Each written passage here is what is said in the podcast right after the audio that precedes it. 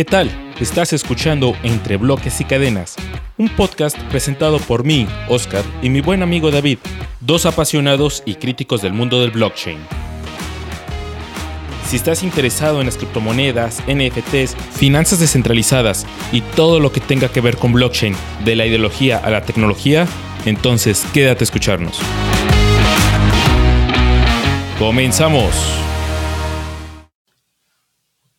¿Qué tal? Sean todas bienvenidas y bienvenidos a un episodio más de Entre Bloques y Cadenas.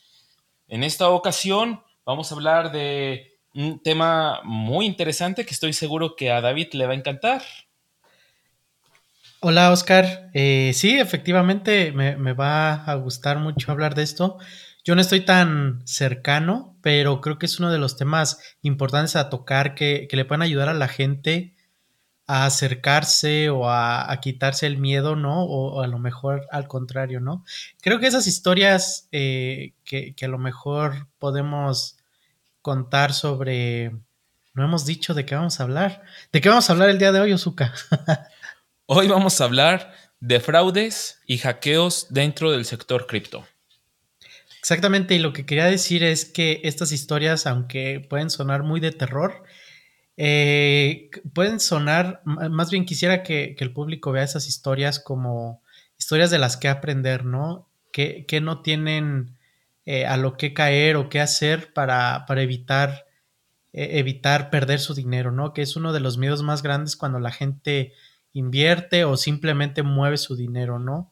Incluso confiamos mucho en los bancos, ¿no? Ahorita es la institución en la que más confiamos nuestro dinero es difícil pensar ya que, vamos a perder nuestro dinero del banco, pero cuando no es un banco y son fintech, eh, exchanges donde podemos comprar cripto o cualquier otra plataforma donde vamos a meter dinero, siempre tenemos esa pregunta de ¿y qué pasa si desaparece la empresa? ¿Qué pasa si desaparece mi dinero? ¿A quién le puedo reclamar eso, no? Así es, sí, también coincido. Es un tema que se tiene que hablar porque también es parte de la concientización y de la educación de este sector. Aprender de los errores que han cometido los demás, las trampas en las que han caído y básicamente cómo defenderse, ¿no? O cómo protegerse. Creo que es parte de la intención del podcast de hoy, no solamente contarles el chismecito de las cosas que han sucedido, terror, de historias de terror en este sector, sino además, pues, cómo protegerse. Exactamente, eso es lo importante, ¿no? Hay que conocer estas historias para saber cómo defendernos, ya sea de manera preventiva o, qué hacer en caso de que nos pase, ¿no? No sé si hay algo que realmente se pueda hacer, pero eh, en, esta ocasión es, es Ozuka el que nos trae eh, algunas historias, ¿no? Y, a ver en qué medida nos lo vas a poder contar. Ojalá que el público se pueda llevar una buena apreciación de, cómo sucede esto, eh, cómo llegas a caer en esas estafas eh, y, qué pueden hacer al respecto. Claro, y pues entonces comenzamos, vamos de lleno. La primera historia que me gustaría contarles es acerca de las lo que se les conoce en el mundo cripto como shitcoins o monedas de mierda, que básicamente son monedas especulativas que están pensadas en incrementar su valor y que la gente entre y este es un modelo que ¿Cómo se llama algo del más tonto? ¿Me recuerdas? Ah, bueno, podemos compararlo con, una estafa piramidal, ¿no? Y, bueno, me voy a ir un pasito más para atrás. Estas shitcoins de las que nos está hablando para el público que no conoce, eh, hablamos un poquito ah, en un capítulo anterior sobre las, las criptos siendo una tecnología, se puede copiar, clonar, replicar, ¿no? Entonces, básicamente lo que la gente hace es copiar eh, una, una cripto que ya existe, que está documentada, copian su código y pueden crear su propia moneda y respaldadas por quién, pues por estas personas, ¿no? Eh, en algunos casos se hacen a modo de meme o de a modo de broma, ¿no? Son una cripto que es tan fácil crearla, ponerla al público, a la disposición del público y luego e, en el caso, ¿no? Se llama Shiba Coin que le ponen un perrito como, como imagen de representativa de, estas monedas que, son igual que otras, que el único diferenciador es que se vuelven populares porque la gente misma dice que, que bueno, si todos compramos va a aumentar su valor, ¿no? Pero lo que ahorita nos comentaba Zuka es que esto se empieza a volver algo muy parecido a un esquema piramidal en el que la manera en la que tú haces dinero va a consistir en que alguien más compre lo que tú estás vendiendo a un mayor precio, ¿no? Si, por ejemplo, a mí me cuesta un dólar una moneda de estas, ¿no? Que, realmente no tienen muchos fundamentos eh, que la soporten y simplemente queremos que, que aumente su valor, lo que voy a hacer es buscar que alguien más me compre esa moneda en lugar de un dólar que a mí me costó, a lo mejor en 1.5 dólares. Entonces, su, su, por, la por las reglas de oferta y demanda, su, su, valor va a aumentar, al menos su valor percibido va a aumentar. Eh, y bueno, yo habré ganado dinero, ¿no? Básicamente gané el 50% de, de, lo que metí solo porque alguien más lo compró y es algo de, de lo que se habla mucho en el cripto, ¿no? Incluso lo han llegado a decir del Bitcoin, de que básicamente tú haces dinero cuando otras personas, eh, algunos le llaman tontos, simplemente compran a un precio más alto del que tú compraste, ¿no? Y, tiene algo de razón, que, bueno, a lo mejor si, si, el tiempo nos alcanza podemos debatir al respecto, pero yo sí coincido de que realmente la especulación así funciona. Pero sí, esto, esto, esto lo platico justamente para abrirte paso, ¿no? A la historia que nos vas a contar. Sí, y justamente es retomando eh, mencionaste ahorita Shiba Inu, que este es un ejemplo muy bueno de lo que es una shitcoin. Otro es el famoso Doge, Doge. Y que ah, esa, fue, esa fue la primera, ¿no? Esa fue la primera. Sí, fue de las primeras. Y de hecho fue creada como burla del, ecosistema cripto. Básicamente es una copia de Bitcoin, pero con unas configuraciones modificadas para que tuviera una cantidad ilimitada, un, ¿cómo se puede decir? Un supply, un, total ilimitado de, monedas y, en un principio era como un chiste, era como una burla. Pero a partir de, este, de estos ejemplos, de que la gente empezaba realmente a comprar y a, empezar a tener más de estas monedas y a tener más interés en adquirirlas, pues empezaron a salir muchas más. Y la, la que quiero llegar es una que se llama Squid Game Token o básicamente la moneda de los juegos del calamar, la famosa serie de Netflix, donde simplemente se agarraron de, un programa que estaba en tendencia, que estaba en moda, y, pues la gente dijo, vamos a entrarle a esta, a esta moneda. ¿Qué fue lo que pasó? Pues de que se empezaron a vender demasiadas monedas de este token que realmente no tiene ninguna utilidad, que no tiene absolutamente ningún valor y cuando llegaron a un, a, un precio considerablemente pues alto, que ya había muchas personas que le habían metido ahí dinero, lo que hicieron los creadores fue vender absolutamente todo lo que tenían en el precio que estaba ahí en ese momento y la moneda se desplomó a cero.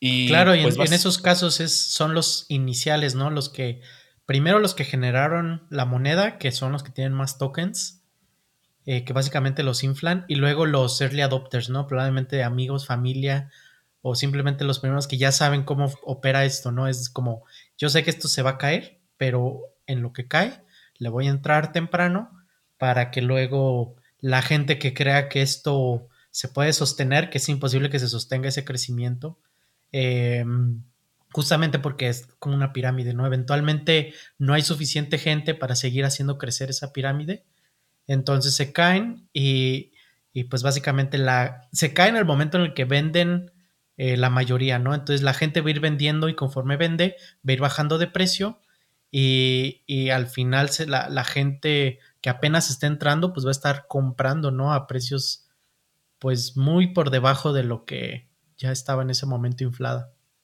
Así es.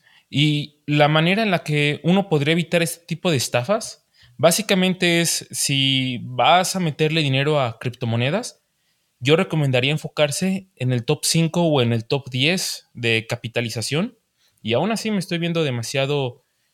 Yo, me iría nada más a invertirle a Bitcoin, posiblemente a Ethereum, a Cardano, a monedas que ya están probadas. O de, o de al menos hacer una investigación de quién es el equipo de desarrollo, qué respalda todo el trabajo que están haciendo, básicamente investigar todo el proyecto. Y una vez que estés completamente seguro de que esa es una moneda que vale la pena invertir y que no es solamente de un meme, pues entonces ahí sí meterle lana. Pero existe mucho riesgo cuando, cuando uno le mete dinero a estas meme coins, a estas monedas meme.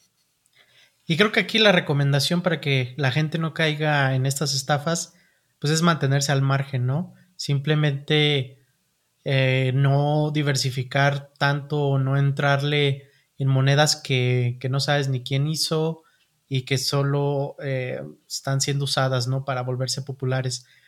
Es, a lo mejor es fácil decirlo, no sé la audiencia qué opine, pero si hay un top 10 de monedas, que bueno, creo que Dogecoin llegó a ser parte de, de ese top 10 y no necesariamente significa que era una buena manera de usar tu dinero, que, bueno, me cuesta trabajo usar la palabra inversión porque yo creo que con las criptomonedas más que invertir estás especulando, pero incluso para especular pues hay que ser eh, cuidadoso.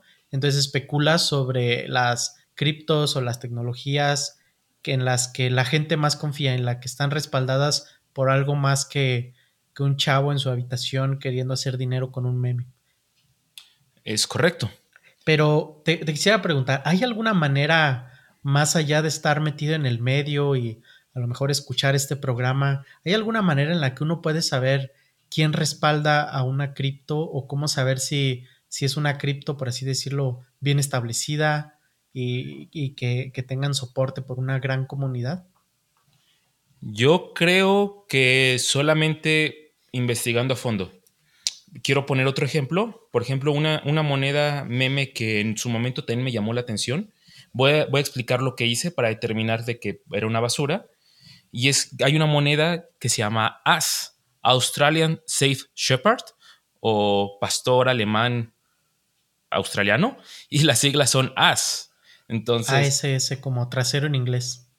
Correcto, dije, ah, suena divertido, posiblemente la gente va a participar.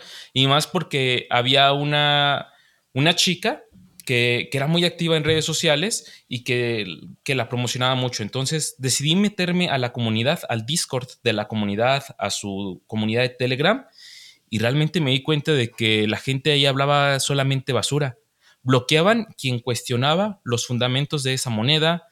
Los administradores le pedían a todos que atacaran gente en Twitter, gente que, que le tiraba tierra a esa moneda simplemente pedían que apoyaran de una manera tóxica, ¿no? Ridícula la moneda. Sí, y, eso es una, es una estafa, literalmente. Entonces, mi recomendación es meterse a fondo, meterse a la comunidad, meterse a la página y solamente invertirle cuando es un, es lo que le conocemos strong es o un sí fuerte, que estés 100% seguro de que, de que ese proyecto no tiene ninguna, eh, pues, ningún agujero.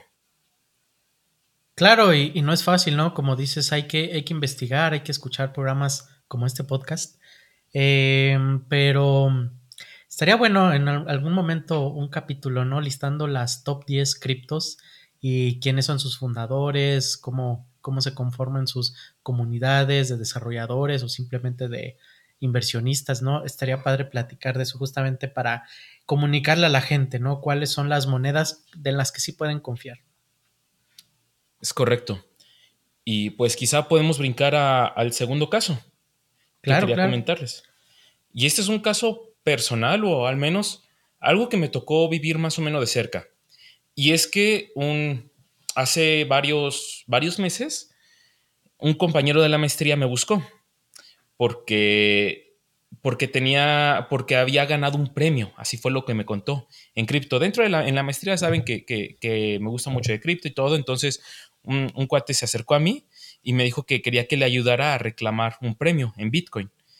Y lo que sucede, me empezó a platicar su historia, es que él estaba metido en un grupo de Facebook de inversiones, cuando en ese grupo, un grupo de México, cuando en ese grupo la contactó, lo contactó una chica supuestamente asiática. Y todo lo que le escribía se veía claramente que era, era un texto de un traductor. O sea, no era una persona de México, sí, sí parecía que era una persona asiática y le dijo que podía ganar dinero invirtiendo en Bitcoin y apostando de alguna manera en una plataforma.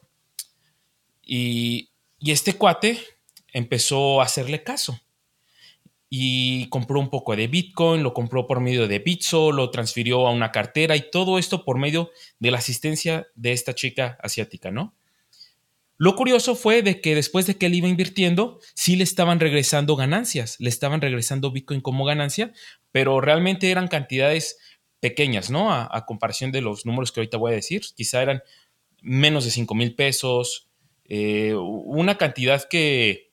Es como, es como la carnada, ¿no? Para ganar confianza. Y es una práctica que también algunas financieras fantasmas no muy bien reguladas hacen, ¿no? Es como mete un poquito de dinero, ve que si te lo regresamos, tenemos una excelente atención al cliente, todo funciona bien, no hay razón para dudar y ya cuando ganan la confianza, ahora sí métele los billetes grandes y es cuando empiezan los problemas. Eso, supieron cómo ganarse la confianza, porque este cuate estaba convencido 100% de que esto no era una estafa, de que no era un fraude, pero cuando me lo contó, inmediatamente empezó a hacerme algo de ruido me metí a la página y realmente se veía una página súper sencilla que, que no sé, que me metí a ver el código fuente y realmente no tenía nada de seguridad, estaba muy simple, muy, muy medio mal hecha. Una pregunta, ¿esta página estaba en español como para targetada para público mexicano? Estaba en dos idiomas, en inglés y en, la verdad no me acuerdo si era chino o no me acuerdo, era un idioma por allá, pero estaba en dos idiomas. Ok. Y entonces eh, me metí a, revisar cuándo había sido hecho el dominio y descubrí que ese dominio tenía, o sea, el dominio, la adicción de Internet, esa página en cuestión, tenía menos de dos meses de vida. Y además se habían creado otras 10 páginas idénticas con un dominio similar. Al final del dominio tenía unos números, entonces si tú cambiabas los números, te llevaba a una página idéntica. Lo que me hace pensar de que pues, era una estafa a, gran escala, ¿no? Claro. Eh, ya le estaban pidiendo cantidades muy grandes porque se había ganado cerca de un millón de pesos. O sea, convertido en pesos era cerca de un millón, pero él tenía que depositar aproximadamente 150 mil pesos y estaba buscando la manera de, conseguirlo e invertirlo. ¿Y, cuál es la lógica detrás? Se supone que ganando un premio, pues solo recibes el premio. ¿Qué le platicaron a esta persona de por qué tenía que depositar dinero a cambio de poder recibir el, el premio mayor? Supuestamente como pago de impuestos. Ok. O sea, algo que puede sonar creíble, pero como, como, nadie sabe de impuestos, dices, ah, pues sí, pues claro, por supuesto, tiene sentido. claro, la cosa es de que eh, él siguió asesorándose por su lado. Hubo gente que le dijo que, le invertía con él y que se dividían, la, dividían el riesgo y la ganancia. Y bueno, al final creo que tuvo la suerte de que no hizo nada porque eh, yo publiqué este caso en Twitter, ahí está documentadito. Voy a pegar el, el hilo donde puse este, donde estuve exponiendo esto, para que lo vean. Y otra persona por privado me contactó, que él también había sido contactado por esta misma chica y su historia había sido exactamente la misma, con la única diferencia de que él sí depositó la cantidad mayor, cerca de 300 mil pesos. Oh, oh, no. Y le seguía pidiendo más. Ya no le habían regresado nada. Después de esos 300 mil pesos, ya no le habían regresado nada. Y le seguían pidiendo dinero. Entonces él empezó a cuestionar, él empezó a preguntar, hasta que hubo un punto que enfadó a esta chica y le empezó a responder con groserías muy obscenas que no pienso decir en este programa, básicamente que era un tonto y, que, y que a esto se dedicaba esta persona, a timar gente que era, que era muy tonta, básicamente se estaba burlando.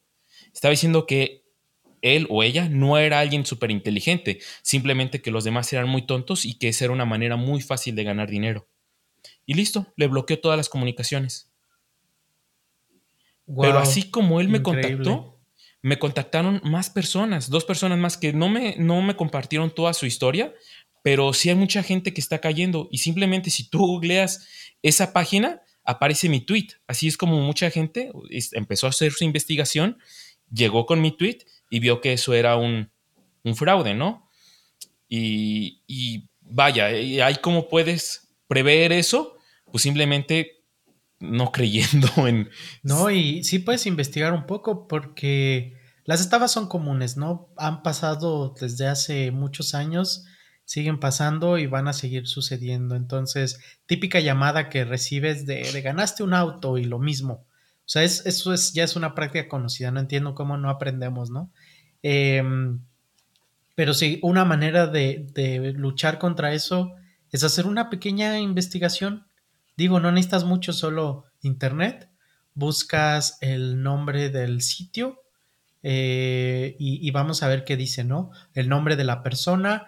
Normalmente, pues, no, no cambian de imagen tan rápido como para eh, que sea información que no vayas a encontrar. Entonces, normalmente sí puedes encontrar en Google algo, ¿no? Como cuidado con esta estafa, un video en YouTube, un tweet, ¿no? Como en tu caso. O sea, una googleadita te puede ahorrar mucho dinero, porque en este caso que nos cuentas, 300 mil pesos no es para nada poquito dinero. Totalmente de acuerdo. Y si no se encuentra nada información, porque también me empecé a googlear esa página, a buscar información, yo no encontré nada. Como te digo, el sitio era nuevo relativamente, entonces nadie había escrito nada acerca de ese sitio, pero tampoco había nada bueno, no había nada malo, no había nada bueno. Entonces, si no hay nada tampoco, entonces es, claro. es algo malo, no es bueno. Necesitas al menos una referencia buena, ¿no? Sí, Mínimo, exactamente. O sea, ni así. Exacto, y pues la otra es de que los convencieron de que era algo verídico porque les regresaban un poco de ganancias. Y, y, sabes, hasta a mí se me ocurrió contactar a la persona que me diera un poquito de ganancias y salirme y timarlos a ellos. ¿Y te no sé por qué no lo hice. No, no lo hice, o sea, se, se, me quedé con las ganas. Podría intentarlo. bueno, si lo intentas, podemos eh, retomar en algún momento esta historia, ¿no? O sea, sería interesante. Eh, la, la, historia, ¿no? De, de que el, el, que tima sale timado. Ah, esas son las mejores historias. Muy bien, y pues supongo que ya podemos pasar a otro, a otro caso. Uy, sí, sí, sí, sí. Perfecto. Están buenas estas historias, ¿eh? sí, ahora quiero hablar uno de hackeos. Uno que sucedió oh, este wow. año. Y que fue un hackeo, uno de los más grandes de la historia fue en una plataforma de finanzas descentralizadas que se llama Poly Network. Y lo que sucedió es que la persona que hackeó este sistema se llevó en criptoactivos alrededor de 600 millones de dólares. Entonces, vaya, no es una cantidad nada despreciable, pero a lo que quiero ir con esa historia fue lo que sucedió después. La empresa lanzó un comunicado diciendo, hey, hemos sido víctimas de un hackeo y el hackeo, el hacker se ha llevado tanta lana, así que le pedimos muy amablemente al hacker que haga paro y que nos regrese los fondos.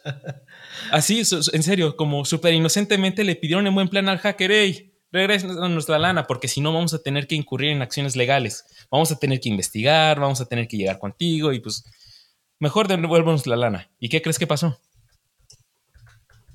El hacker. No creo que se la hayan regresado. sí, el hacker empezó a regresar la lana. ¿Es en serio? Es en serio. El hacker empezó a regresar la lana e incluso le, le ofrecieron un puesto como un Chief Officer en Security. Entonces el hacker. Entonces el hacker regresó el dinero y dio alguna explicación. Eso es bastante interesante. O sea porque solo fue una solicitud pues muy simple, ¿no? Por favor, regrésalo, no fue como nuestra vida depende de ello, la vida de tantas personas depende de ello, regrésalo, por favor, te lo suplicamos, ¿no? Fue una solicitud bastante simple, ¿no? Por favor, hacker, regrese el dinero. ¿Dijo algo sí. esta, esta persona? ¿Dijo algo al respecto? Eh, no, simplemente se pusieron de acuerdo por medio de mensajes dentro de la blockchain, dentro de, tra de, transacciones en la blockchain, empezaron a dejarse mensajes para que él no pudiera ser rastreado, él o ella. Al final, creo que la identidad de esta persona no fue revelada, no aceptó este, este puesto, pero pues vaya, pedir las cosas por favor funcionó. Oye, pero regresó el 100% o se guardó unos billetitos? No, se, se regresó el 100%, pero la empresa de Poly Network le ofreció un, una recompensa. La verdad es que desconozco cuál, cuál fue la cantidad, pero fue algo, algo aceptable. Oye, qué interesante. ¿Y, y, y tendrás los detalles de cómo este hacker logró vulnerar este, este sistema que además mencionaste que es descentralizado, ¿no? Entonces, el hecho de que sea descentralizado ya no, ya no nos está dando esta seguridad, ¿no? Que, a lo mejor podríamos pensar que, tiene. Mm, De hecho, no creo que sea tan descentralizado. Ya cuando hay una empresa por detrás, pues hay un punto de centralización. Y ahorita básicamente es el punto débil de, los, de las finanzas descentralizadas. Esta no es la única plataforma que ha sido hackeada. Ya han habido varias por cantidades muy similares y no siempre les regresan los fondos. Este hacker decidió regresarlos porque él se, o ella se autodenominó como un hacker de sombrero blanco o un hacker bueno, por así decirlo, y pues simplemente decidió devolver los fondos, pero esto no siempre es así. Y también decidió hacerlo porque recordemos que blockchain es algo rastreable. Entonces, si esta persona decidía transferir los fondos a otro lugar y después cambiarlos posiblemente a dinero fiduciario, pues iban a poder rastrearlo, iban a poder llegar con esta persona. Iba a ser un poquito difícil eh, no ser rastreado. Claro. Entonces, pues quizá no le quedó de otra, ¿no? Y, y prefirió verse buena onda y, y regresarlo. Ah, es una historia fascinante, ¿no? Sobre todo la parte en el que regresó el dinero, porque ha habido seguramente otros casos, ¿no? En, lo que, en los que hay hackeos así de plataformas grandes donde mucha gente tiene su dinero y no creo que les regresen el dinero. Sí, exactamente. Y, y mucha gente eh, ha perdido el dinero, como tú dices, y en plataformas grandes. Eh, quizá hay unos, voy a mencionar algunos nombres que a nuestra audiencia no les suenen, son nombres de, de servicios descentralizados como Bitgrail, KuCoin, que funciona como un exchange, eh, CoinCheck. Son plataformas que ofrecen servicios dentro de, del ecosistema cripto que han sufrido hackeos y pues vaya, muchas personas han, han perdido esos fondos que aunque la plataforma te dice que te va a regresar una parte, realmente no sabes en qué forma te lo va a regresar. Si va a ser en una cantidad liquidada en dólares o van a ser los mismos tokens o cuando te los regresan. Vaya, ese es el problema de la centralización. Cuando hay un punto central de fallo, estas empresas van a decidir cómo, cómo regresar los fondos. Y ahora, ¿cómo podemos prevenirlo? Básicamente es no dejar tu dinero en exchange, en exchangers. Simplemente trasladarlo a una cartera. Puede ser en tu celular, puede ser una cartera en frío. Debemos de tener un episodio acerca de esto, ¿no? Acerca de carteras y quizá un poquito más de seguridad, pero yo recomiendo ampliamente no dejar el dinero en plataformas como Binance, como en Bitso, porque realmente no sabemos qué día pueden ser hackeados, pueden ser regulados, qué día puede pasar algo, no lo sabemos, nada es 100% seguro y, y, es muchísimo más seguro si los fondos los tenemos con nosotros y las cuentas las tenemos debidamente protegidas. Y bueno, en el tema de seguridad y evitar que te roben tu dinero, ¿qué tan común sería? O, porque, porque lo vi en un tweet, ¿no? En, en el que si algún ratero digital un poco más avanzado te encuentra en la calle y te pregunta, a ver, ¿tienes Bitcoin? Y te encuentra ahí las aplicaciones y te dice, ¿sabes qué? Mándamelo todo para acá. A lo mejor lo tenías pues en tu cartera, en tu celular, pero pues te puede vaciar, ¿no? También el dinero si, si esta persona sabe en dónde buscar. Sí, es correcto. Otra recomendación es no tener todos los fondos en un solo lugar. Personalmente, yo tengo fondos divididos en dispositivos. Tengo una cartera fría, una, una se llama Hardware Wallet, que es un dispositivo, un tipo USB, donde ahí llevo todos mis fondos y, y vaya, los tengo almacenados en mi casa. Tengo otra cartera en mi computadora, tengo otras carteras en mi celular, pero yo no traigo todos, todos mis fondos, no los tengo centralizados. Entonces estoy asumiendo el peor de los casos, donde llega a suceder algo como lo que tú dices, que me roben el celular y que ahí mismo a punta de navaja me dicen, hey, transfírame, transfírame todos tus fondos, pues realmente solamente les voy a dar los que traigo en ese momento, que es una cantidad pequeña comparada con todo lo que tengo de manera segura en la casa. Ok, entonces en tu estrategia, tus, tus activos, tus criptos están resguardados, tienen la seguridad en la medida en la que están seguros tus dispositivos, ¿no? Y, no solo seguros de que puedan sufrir algún daño, ¿no? También que te los roben, que, los pierdas, que algo suceda. Sí, así es, ya sea por causa de desastre natural o no sé, o que me asalten, lo que sea, la seguridad es no solamente de que te roben, sino puedes perder tus, tus dispositivos, se te pueden romper, puede pasar cualquier cosa.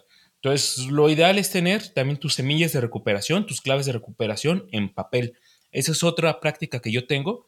Tengo una libreta muy específica guardada en un lugar muy específico que no pienso revelar aquí, pero eh, sí guarden todas sus llaves en un lugar, en, un lugar en papel, ¿no? Y, almacenen muy bien ese, ese papel.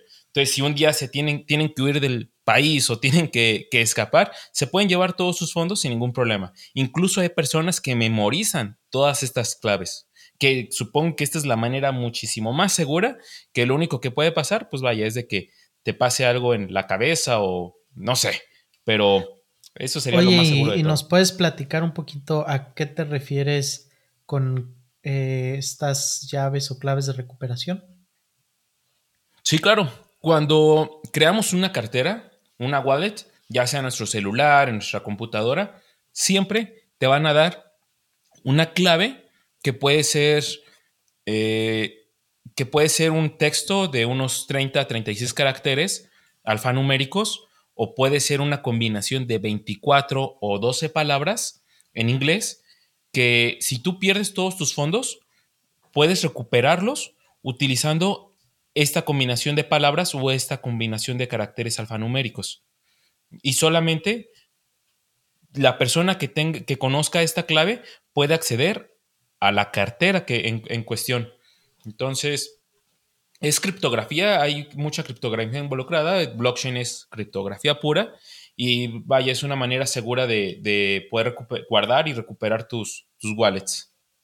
Es, muy parecido a lo que tradicionalmente en plataformas digitales también se agrega como medida de seguridad, como estas que le llaman preguntas de seguridad, ¿no? Que te preguntan cuál fue el, primer libro que leíste, cuál es el segundo apellido de tu mamá, cosas por el estilo. Algo que en caso de que olvides la contraseña, eh, tú puedas contestar como para asegurar que si eres tú la persona para que te regresen una contraseña nueva. Es correcto. Y pues muy bien, eh, creo que hemos cubierto los, los, casos que queríamos abarcar, David. ¿Qué, ¿Qué, te pareció el episodio de hoy? Muy informativo, me gustó mucho conocer estos casos. Eh, definitivamente hay que tener cuidado. Cuando uno recibe un mensaje de que ganaste algo gratis, hay que dudar. Es difícil que haya algo gratis en la vida. es como soñar con ganarte la lotería sin comprar un ticket de lotería, entonces no, hay que, hay que dudar, ¿no? Y sobre todo cuando tiene que ver con dinero, no está de más ahí una investigadita, no sé, incluso preguntar a las personas, oye, y dime qué instituciones te respaldan, eh, porque en el tema de manejo de dinero hay organizaciones que se encargan de eso, ¿no? De validar las transacciones y, en general a las empresas. En el tema de cripto, pues como no está regulado, no existen, no es tan fácil. Entonces, en cripto en general, en todo hay riesgo, ¿no? Ya sea en el manejo de las cripto como tal o incluso como instrumento de especulación. Entonces, pues audiencia, público que nos escucha, tengan mucho cuidado, investiguen, no se crean todo lo que todo lo que lo que si algo es demasiado bueno para ser verdad, probablemente es demasiado bueno para ser verdad. Sí, estoy de acuerdo. En muy buenos comentarios finales. Yo también quisiera agregar que, ahorita que hablamos de las semillas de recuperación, nunca las compartan con absolutamente nadie. Entonces, eh, es la única manera que, van a estar seguros cuando, cuando desconfíen, sobre todo, y, y, pues eso. Muy bien, Ozuka, pues muchísimas gracias por, por contarnos estas historias. Ojalá pues le ayuden a la gente, ¿no? A, nunca caer en una estafa y, y, pues bueno, me gustaría hacerle una pregunta a nuestra audiencia si conocen historias de terror de este tipo, pues no duden en, mandárnosla a, nuestro, a nuestra cuenta de Twitter, que es arroba bloques y cadenas. Es correcto. Y también si llegan a tener alguna duda o alguien les está ofreciendo algo eh, que se ve sospechoso, pueden contactarnos. Nosotros también les, vamos a responder y, vamos a tratar de ayudar en el caso particular que tengan. Claro que sí, servicio a la comunidad, qué bueno que te animas a apoyar a la gente, ¿no? En estos casos ya estás ganando ahí cierto expertise y reputación, ¿no? Ayudando, asesorando a la gente a no caer en esas estafas. Sí, y ayudamos a, la banda, realmente es para ayudar a la banda. Pues bueno, David, muchas gracias por el episodio de hoy, lo disfruté mucho. Qué bueno, yo también. Y pues a nuestro público, muchas gracias por seguir con nosotros. Y hasta luego. Adiós.